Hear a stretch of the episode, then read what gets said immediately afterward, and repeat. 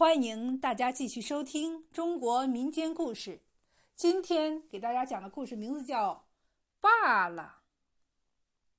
离京城二百多里地有一座大山，山后腰有座名叫金蝉寺的寺庙，是皇帝敕封的。据说这个庙的方丈是皇帝遗留在民间的儿子，州县官员谁也不敢招惹他。他仗着皇帝老子的势力，横行不法。凡是他相中的闺女、媳妇，就抢了来，藏在寺里行欢作乐。这一天，有姐弟二人来此地投靠亲戚。姐姐年方十八，长得漂亮；弟弟叫赵成，比姐姐小两岁。两个人从几百里地外赶来。刚进县城，姐姐就被那个金蝉寺的方丈一眼看中，给抓到了寺里。赵成急忙到县衙击鼓鸣冤。县令一听是金蝉寺方丈的事，二话没说就把他轰了出来。赵成人生地不熟，走投无路，急得在大街上直哭。有位好心人看不过去，把他偷偷拉到一旁，告诉他。能救出你姐姐的只有一个人，那就是朝廷的真御史。你赶紧到京城找他吧。赵成谢过这位好心人，一路乞讨到了京城，又打听着找到了御史衙门。可是御史衙门不是署理刑民官司的衙门，把门的衙役便让他到刑部告去。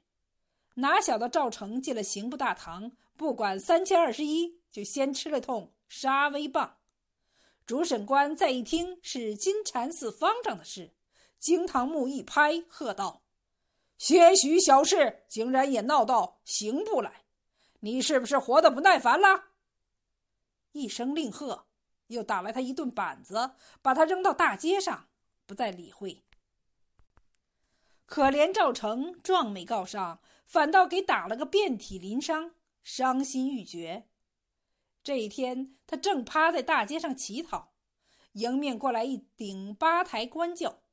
赵成听到旁边的人说：“真御史下朝了”，心里顿时涌出一股子怨气，把要饭篮子往旁边一搁，爬到路中间，大声喝道：“真御史真糊涂！”在前面开道的衙役一看火了，一鞭子便朝赵成身上抽去。坐在轿里的正是甄御史，一听有人拦在路上骂他，掀开轿帘儿，他急忙喝住要打赵成的衙役，吩咐落轿，把赵成带到轿前，问赵成是怎么回事。赵成哭着说：“怎么回事？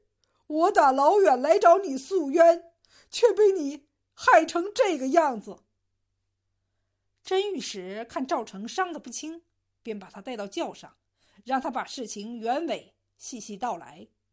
当听说又是金蝉寺方丈的恶行，不禁皱紧了眉头，一声不吭。真御史把赵成带回御史府，让赵成住下来，请来郎中为他疗伤，但对救他姐姐的事却只字不提。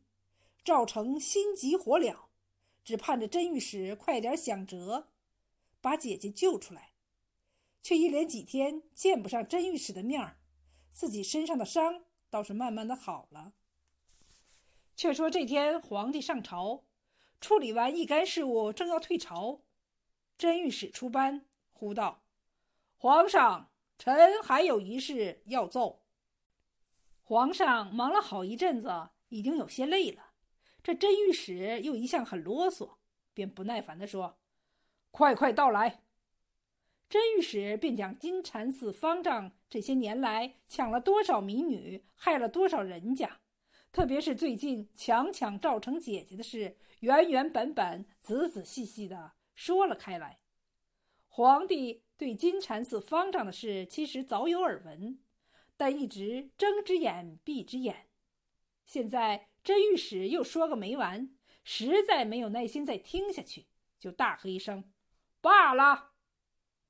让甄御史不要再说这件事儿，到此为止。甄御史今天倒也干脆，听皇帝这么一说，连忙跪地磕头，大声说道：“臣遵旨。”甄御史下了朝，一回家直接就到了赵成房间，笑呵呵地说：“你且随我走上一趟。”说完，带上一干人马，和赵成一起直奔金蚕寺。不两日，到了金蚕寺，真御史命衙役在前面鸣锣开道，打出钦差大臣的一应执事，威风八面立在金蚕寺山门，喝令金蚕寺方丈前来接旨。方丈见来的是一个小小的御史，没拿正眼看他，更没下跪，哪知道真御史大喝一声：“拿下！”一帮如狼似虎的衙役便扑上前，一把将方丈摁在地上，强行让他朝南跪了。甄御史这才宣读皇上罢免他方丈之职的口谕，又治了他一个不下跪接旨、蔑视皇权的大罪。流放三千里到西北戍边。甄御史命人将金蝉寺前后上下搜了个遍，砸开铁锁，放出了赵成的姐姐和其他被抢来的民女。办成这些事，真御史不急不忙地带着人马回朝。可这消息早已到了京城，传到皇帝的耳朵里。皇上震怒不已，急忙召真御史上殿。准备治他个假传圣旨的大罪。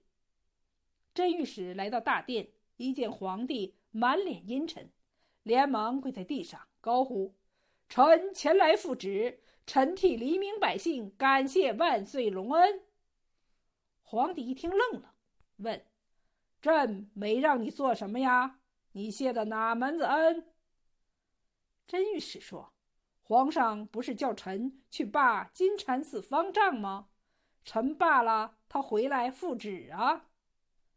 皇帝一听，想起那天自己刚说“罢了”两个字，真御史就连忙说“遵旨”，顿时明白自己掉进了真御史的圈套。可现在已经成既成事实，自己那个私生子做的的确不像话，只好就此作罢。